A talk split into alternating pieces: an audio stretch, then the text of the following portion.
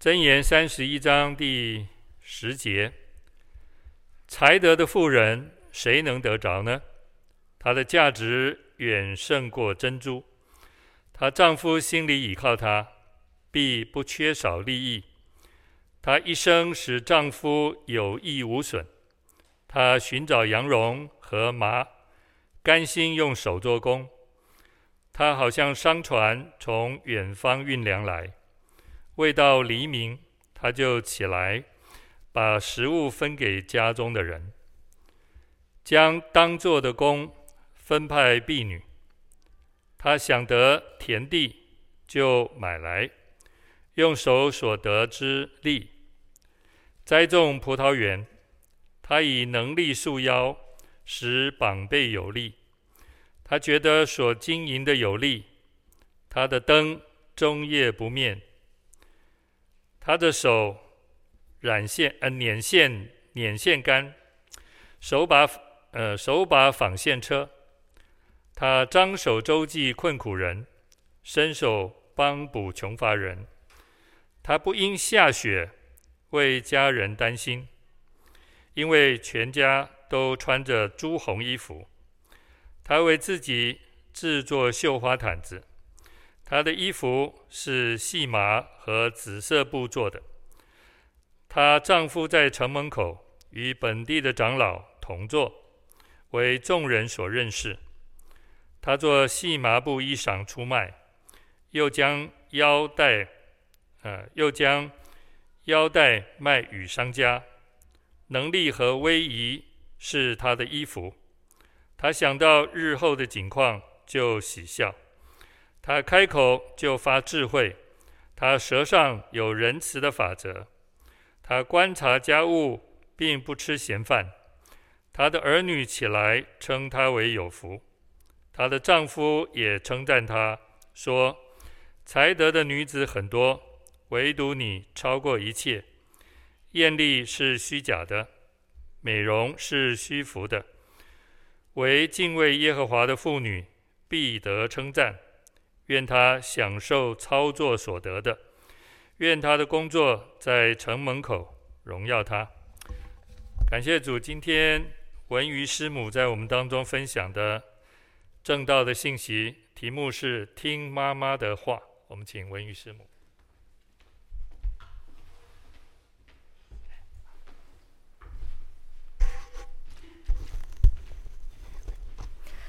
各位弟兄姐妹平安。那个有照到我吗？OK，好，线上的弟兄姐妹平安。今天我们来讲箴言的最后一章，箴言三十一章。所以我们八次的箴言到这边结束。很多人会觉得很奇怪，箴言的最后一章，第三十一章，为什么结束在？一个非以色列的王，利木伊勒王妈妈的话呢，在箴言里头，其实有非常非常多的教训。这些教训，其实我们都知道，它原来是教导在家中的父母如何来教导家中的年轻人。所以在箴言里头。会有很多像箴言第一章第八节跟第六章第二十节，他都有说：“我儿要听你父亲的训诲，不可离弃你母亲的法则。”还有：“我儿要谨守你父亲的诫命，不可离弃你母亲的法则。”所以箴言本来是教导父母怎么样教育自己家中的年轻人，所以在箴言三十一章。第一节、第二节就一开始就说了，利木伊勒王的言语是他母亲教训他的箴言。然后利木伊勒王的母亲就说：“我的儿啊，我腹中生的儿啊，我许愿得的儿啊，我当怎样教训你呢？”这个我想让我们很多人想到生撒母耳的哈拿。利木伊勒王一样是他母亲许愿所得的一个孩子，然后他也像世上所有的母亲一样，他说：“今天我把孩子生下来了，我应当怎么样教训他在这个世界上生活呢？”所以箴言教导父母：你怎么样让你的孩子在世界上透过观察、学习、经历来了解一个照神的形象所造的人，如何在这个神所创造的世界里面依照神的律例而行？当你了解这些，当一个年轻人受到这样的教育之后，他去观察、学习、经历、了解，他就可以得到智慧。所以，这是箴言所要告诉我们的。然后箴言，所以也结束在一篇妈妈的话。我知道有些人还是会跟我计较，说那为什么是妈妈的话，不是爸爸的话？我想其中有一个原因是，如果你去看箴言，箴言如果。有一些的篇章，它是用拟人化的方式来描写智慧，像第三章、第九章，因为篇幅很长，我就不放投影。如果你回去看箴言第三篇、第九篇里面，它用拟人化的方式来描写智慧的时候，中文比较看不出来。如果你是读其他版本的圣经，你就会发觉它其实是用个女人。用一个女人来描写智慧，来拟人化这个智慧，所以今天在箴言的最后，他也用一个篇妈妈的话来总夸我们所有箴言当中所学到的东西。利木伊勒王的母亲一开始，当他在思考他到底要教训他的儿子什么的时候，他从这边开始，在箴言。三十一章的第三节到第五节，他第一个说的是：不要将你的精力给妇女，也不要有败坏君王的行为。利木伊勒啊，君王喝酒，君王喝酒不相宜。王子说浓酒在哪里，也不相宜。恐怕喝了就忘记律例，颠倒一切困苦人的是非。其实我在读的时候，我多次惊叹，就是这一个两千七百多年前的一个王的母亲，照我们的说法叫皇太后，我发觉她的思想非常非常的先进。如果你看喜欢看宫廷剧，我相信你会发觉很多的皇太后告诉她做王的儿子是。你要有三宫六院，多娶妻妾，因为我们的家族要开枝散叶，你才能在你这么多的子嗣里面找一个合格的人来做太子，好让我们的我们这个家族可以在这个国祚里面永远做王。可是，在这边，利木伊勒王却完全不是这样。他告诉利利木伊勒的第一件事情就是，不要把你的精力给妇女，也不要有败坏君王的行为。你知道吗？如果你回头去看箴言，从第一章到第九章，他一直在重复一个主题，就是他提到淫妇，他提到外女，他提到奸淫。为什么？其实很容易了解。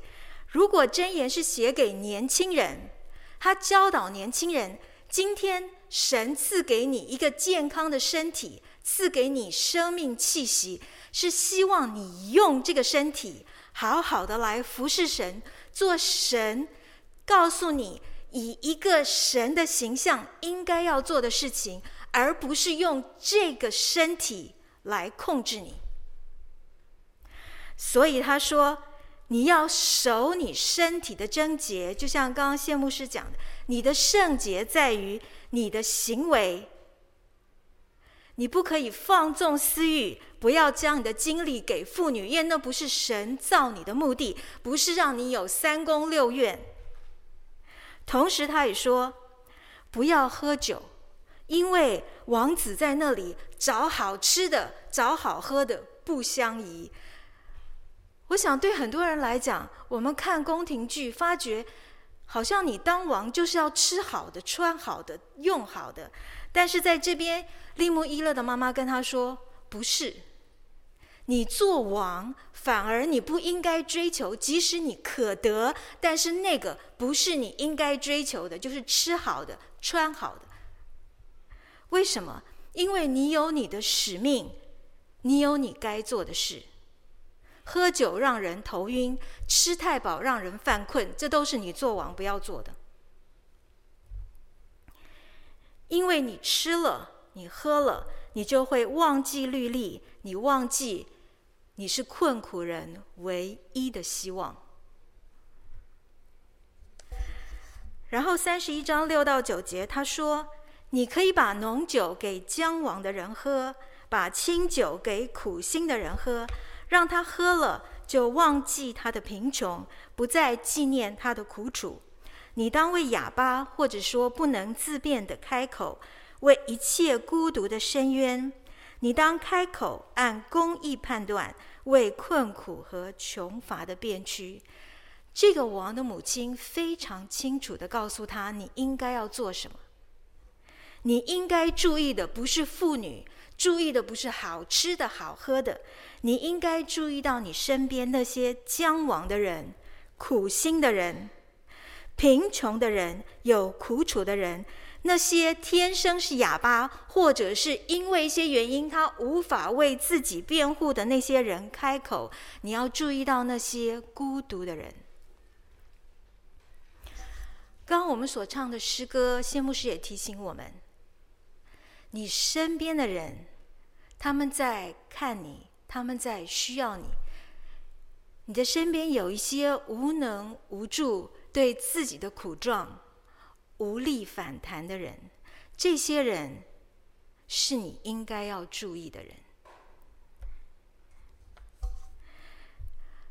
对于一个王来说，他所做的是要帮助那些。在他的国家里面没有办法帮助自己的人，而对我们来说，你说那我不是王，我是一个小螺丝钉。你不要忘记，你是万王之王的儿女。神给你到世上的目的是什么呢？不是让你自我逃避，或者是自我催眠。我只要爱自己，我只要满足自己就好了。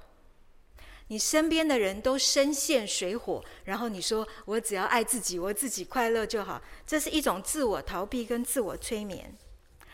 我最近读了一本书，它形容什么是救恩跟福音，我觉得非常好。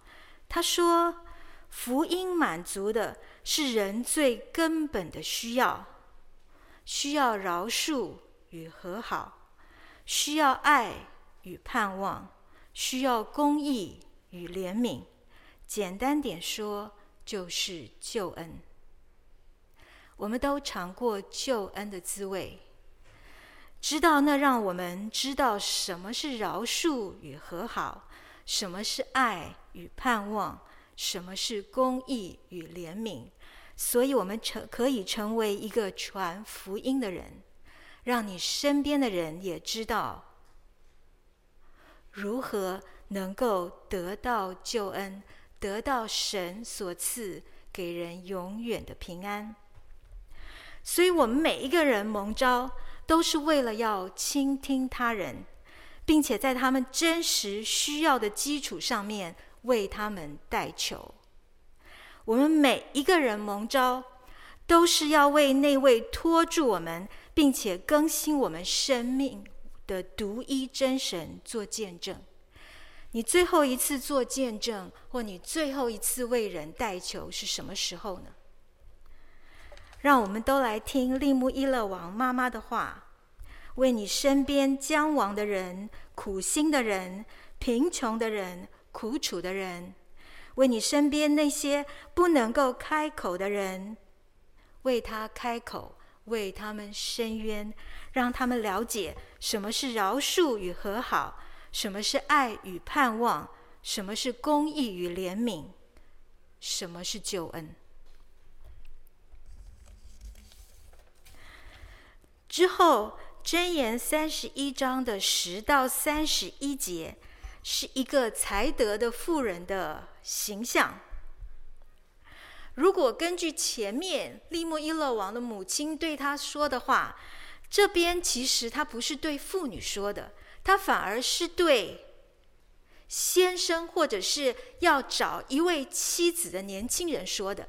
他告诉他说，什么样的女人是你所要寻找的一个好的妻子，能够帮助你的妻子，能够跟你一起建立一个快乐、健全、好的家庭的一个择偶标准。事实上，在传统的犹太人家族，每一次在安息日的晚餐，先生就会念箴言第十三十一章十节到三十一节给妻子听，来称赞妻子，来夸赞妻子。我觉得这蛮好的。不晓得在座的先生上一次称赞夸赞妻子什么时候？诶，上礼拜吗？还是上个月？还是上一年？上一年也不久了，两个月前嘛。对，也还好。那有人说我先生就是不会夸赞我，或者是我没有先生怎么办？没有关系，在犹太人当中，他们也会在闺蜜或者是妇女中间，他们彼此用箴言三十一篇十到三十一节来彼此夸赞。我觉得很好，人都需要夸赞、提醒，跟。被人肯定嘛，对不对？当然，很多人对这一段才德的妇人挺有意见的，说这怎么可能达到嘛？哪有这么完美的人？那我的一个想法是，大家都知道《哥林多前书》十三章爱的信经，对不对？爱是恒久忍耐又恩慈，那个爱谁能达到？没有人可以达到。可是，那个爱的信经，大家很爱的一个原因是，他把爱具象化了。爱不再是一个虚无缥缈、不着边际的一个字，它让你知道什么是爱。爱是具体的，可以去追寻的，可以去做的，可以去认识的，可以去亲身体会的。所以今天同样这一篇，他也告诉你，他具象化一个什么是家族当中妇女、母亲、妻子的一个形象，让你知道这是一个很真实、很具体、很具象化，你可以去追寻，也可以拿这个来彼此勉励、彼此称赞的。非常有趣的是，当我在读这一段的时候，我又再一次惊讶，发觉又在说两千七百年前，利慕伊勒的母亲，她对家族当中妇女的形象其实非常的先进。他没有告诉他利慕伊勒说：“你要找一个顺服、安静，以先生的意见为意见，最好每天早上就到你面前来跪。”皇上万福金安，没有，他没有叫你找这样子的一个妇女。第十节一开始，他告诉利慕伊勒，他说：“你说才德的妇人谁可以得着？什么样的人可以得着一个才德的妇人？就是你珍惜她的人。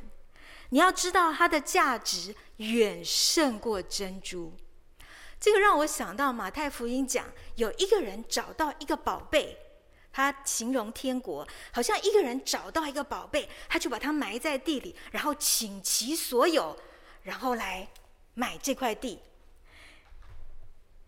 今天利慕伊的妈妈也告诉他说：“你知道才德的妇人谁能够得着？就是看到它的价值，把它当做一个宝贝的珍珠一样那样子的人。”而且她说，她丈夫心里倚靠她，必不缺少利益。我看这个其实有点惊讶，因为她告诉利慕伊勒说：“你要倚靠他，而不是说让他来倚靠你。”这是一个有能力、有自信的女人。她说：“你要找一个女人，这个女人你要看它如同珍珠一样，它是这么的宝贵，宝贵到程度，你可以倚靠它，然后你倚靠它，你可以有利益，有益无损。她一生使丈夫有益无损。什么样的人可以让丈夫心里依靠，而且一生使丈夫有益无损呢？她形容他，她说她寻找羊绒和麻，甘心用手做工。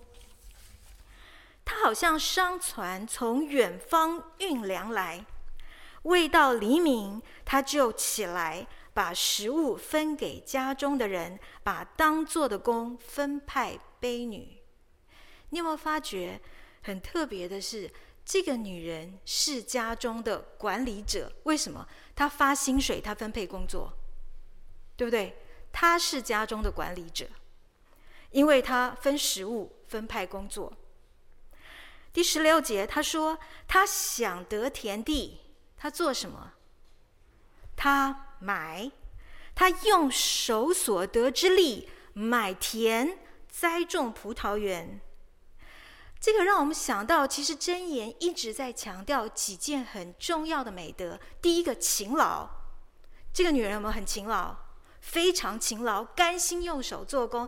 箴言就说：你勤劳，你会得到好结果；你懒惰，你会得到坏结果。然后在这边很明显的，当他需要一些财。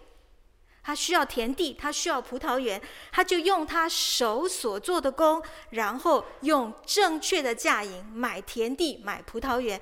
他是一个不但是努力、勤劳做工，而且他在买卖上面，他是一个诚实的人。我所得的，我用我所得的来做买卖。他有能力，他以能力束腰，他使臂膀有力。他觉得所经营的有力，他的灯终夜不灭。他手拿染线杆，手把纺线车，他一直不停辛勤的工作。其实我在读这个，想说有点不像形容一个女人，好像世界十大 CEO 或什么的。他非常努力，他晚上也不睡觉，一早就爬起来。然后他是家中的管理者，然后他想要，他不但有能力，他有脑袋，他觉得他需要田地，他觉得他需要葡萄园，他就用他手所得的来买。然后买了以后，他细心的去经营。可是不光是这些，不光是辛勤，不光是他平公平。他更重要的是，第二十节说，他张手周济困苦人，伸手帮补穷乏人。箴言提醒你，你要慷慨，不可吝啬，你要顾及身边的人。就像我们刚刚所念的，他不单工作的很辛苦，他没有忘记那些。困苦跟穷乏人，他不会因为说我工作这么辛苦才得到这些，所以你们都不好好努力。没有，他想到这些人的困苦，他想到这些人的穷乏，他把他所得的慷慨赠与跟分给他身边的，跟那些没有办法像他一样幸运可以得到这些的人。然后同样，他也是家中做计划的人。二十一节说，他不因下雪为家里的人担心，因为全家都穿着朱红衣服。还没有下雨，还没有寒流，还没有下雪之前，他已经先帮家里把御寒的衣服都准备妥帖，而且是好的衣服。二十二节说，他为自己制作绣花毯子，他的衣服是细麻和紫色布做的。他不单照顾家里的人，他也好好的照顾自己。很多的妇女在家里，就是先生、孩子，然后自己啊，什么都青菜随便，没有。他非常的善待自己，他知道怎么样做计划，在事情发生之前就好好的预备。而这个预备不光是为了先生，不光是为了孩子，他也为自己。好好的预备，而且实际上你会发觉他是一个头脑很好的人。而根据这边所讲的，不论商业的计划或家庭当中的计划，他用自己的脑子来判断、来做决定。他没有说他必须要遵行先生的旨意，或者是为了孩子的好处。对他来讲，他可以完全独立来做决定。而她这样的结果是二十三节，她丈夫在城门口与本地的长老同坐，为众人所认识。她的丈夫也因此有很好的名声。她做细麻布衣裳出卖，又将腰带卖与商家。她是一个非常成功的商人，能力与威仪是她的衣服。她想到日后的景况就喜笑。他对他的未来是非常有盼望跟计划的。不单如此，不单他是一个手很巧、脑袋能够做计划的商业人士。二十六节说。他开口就发智慧，他舌上有仁慈的法则，他还是一个很有智慧的人，他是许多人智慧的导师，而且他是一个仁慈的人，以至于别人不光是刚刚所说的困苦人跟穷乏人，很多人可以从他那从他那边得到仁慈的法则。他观察家务。并不吃闲饭，所以二十八节说，他的儿女起来称他有福。我觉得这句话很不容易。我们当中做母亲的就知道，很多时候我们为孩子做了一切，没错，我们心甘情愿。可是孩子会把它当作理所当然。可是在这边你可以看到。他把儿女教养得很好，他儿女没有说：“哦，我穿朱红衣服，为什么？我家里有钱，我是富二代，我理应如此。”错，他的妇女，他的儿女知道这是母亲辛勤得来的，这是母亲的计划，这是母亲的能力，这是母亲的榜样，所以他的儿女起来称她为有福，她的丈夫也称赞她。她的丈夫说什么呢？他说：“才德的女子很多，所以我想，其实那个时候有很多才德的女子，但她的丈夫说，唯独你超过一切。什么意思？不是说世上的女子很多，你超过一切。你看，你看你这么努力，这么怕表，不是？他说，才德的女子很多，可是你超过一切。她不是就是一个才德的女子吗？”那她哪里超过一切呢？她有一个地方超过一切，哪个地方？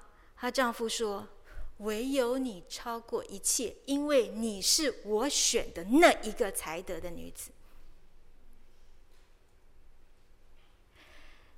今天世上有很多很多的女子，当你挑选了一个成为你的妻子，你宝贝她像珍珠一样。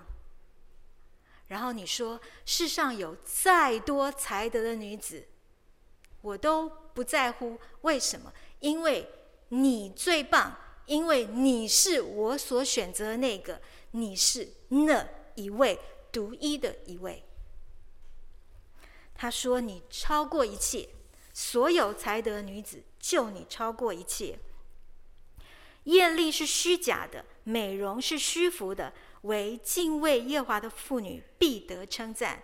不管外面女子多么艳丽、多么美容，那些没有用，因为你是敬畏耶和华的。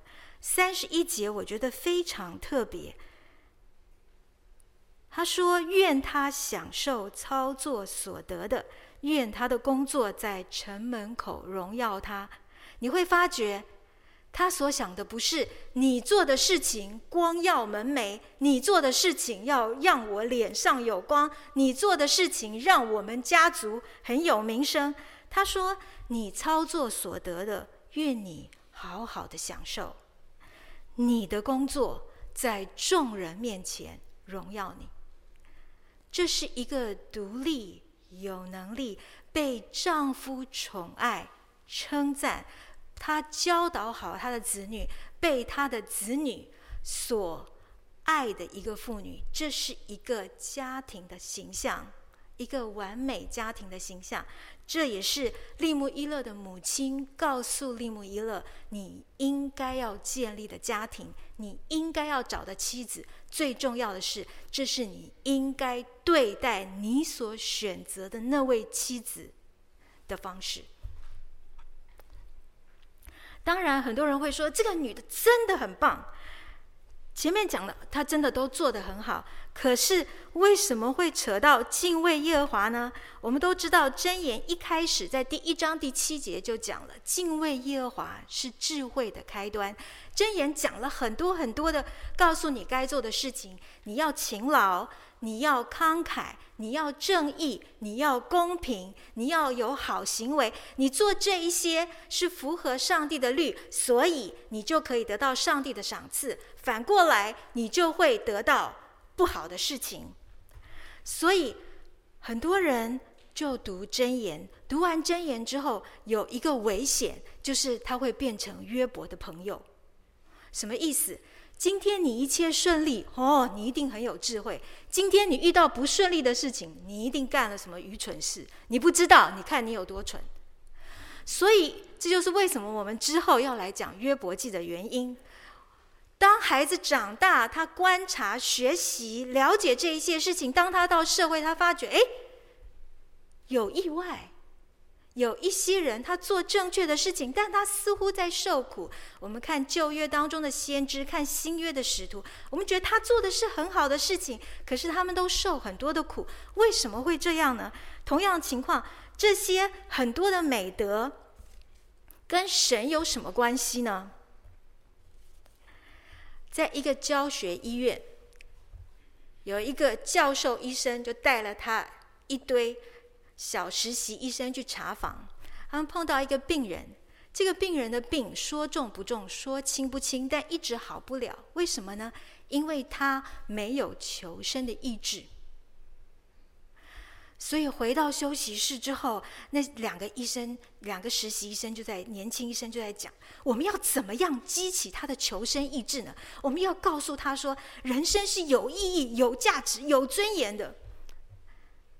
就就在这个时候，那教授就跟这两个年轻人说：“谁告诉你人生是有意义、有价值、有尊严的？我们是医生，我们是科学家。凡是没有办法在实验室里面做出数据来证明的，都不科学，都不存在。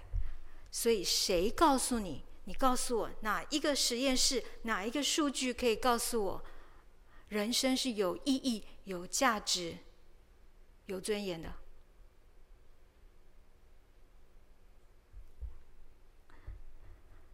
如果没有神，人死如灯灭，在灯灭之前几十年的生活，其实你是好人跟坏人有什么差别？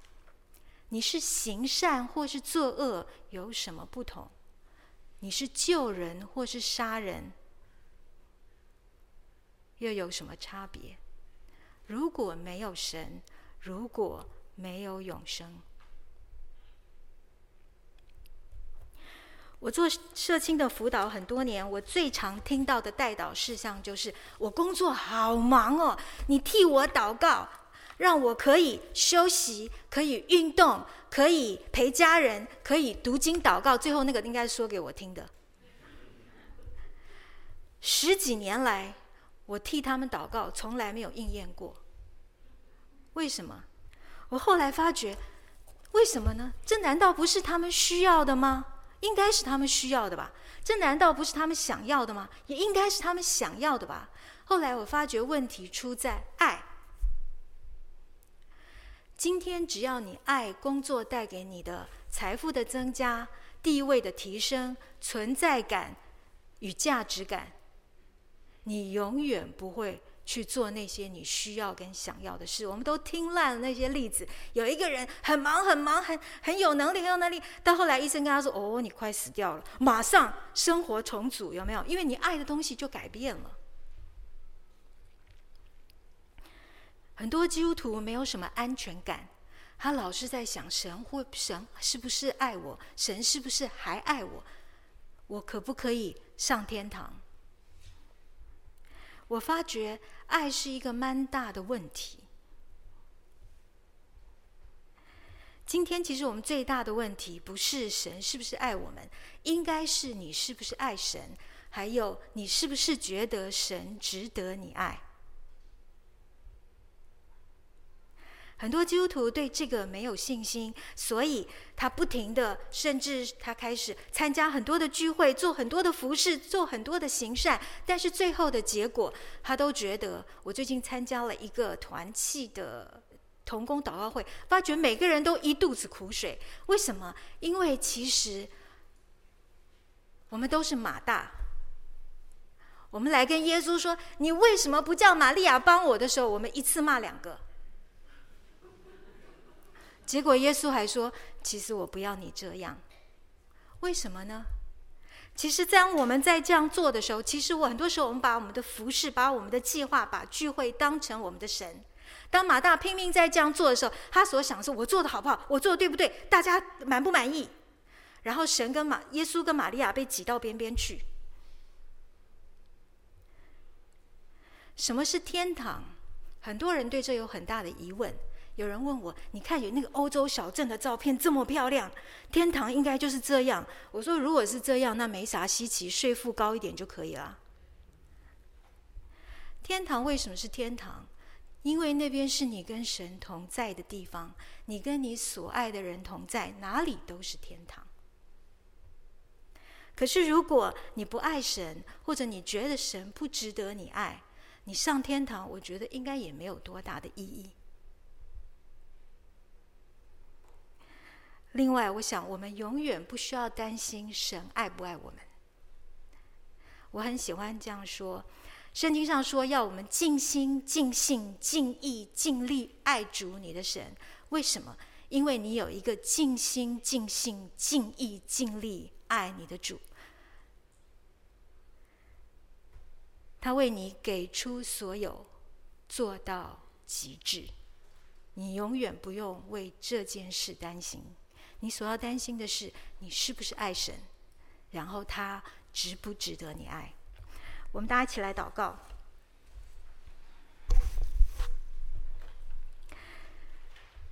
亲爱的天父，我们爱你，不是因为你爱我们，是因为你值得我们爱你。今天我们读利莫伊勒妈妈的话，她让我们。记得我们要成为一个为世上无能无力无助的人代求的人，求你帮助我们，帮助我们能够将救恩带给世上的人，让我们成为一个福音的传播者，在你所赐给我们的日子里观察、学习、经历、了解，以至于我们的生命有意义。有价值、有尊严、有智慧，所以我们可以敬畏你，得着你所给我们的永生，并渴望与你同在。奉主耶稣的名祷告，阿门。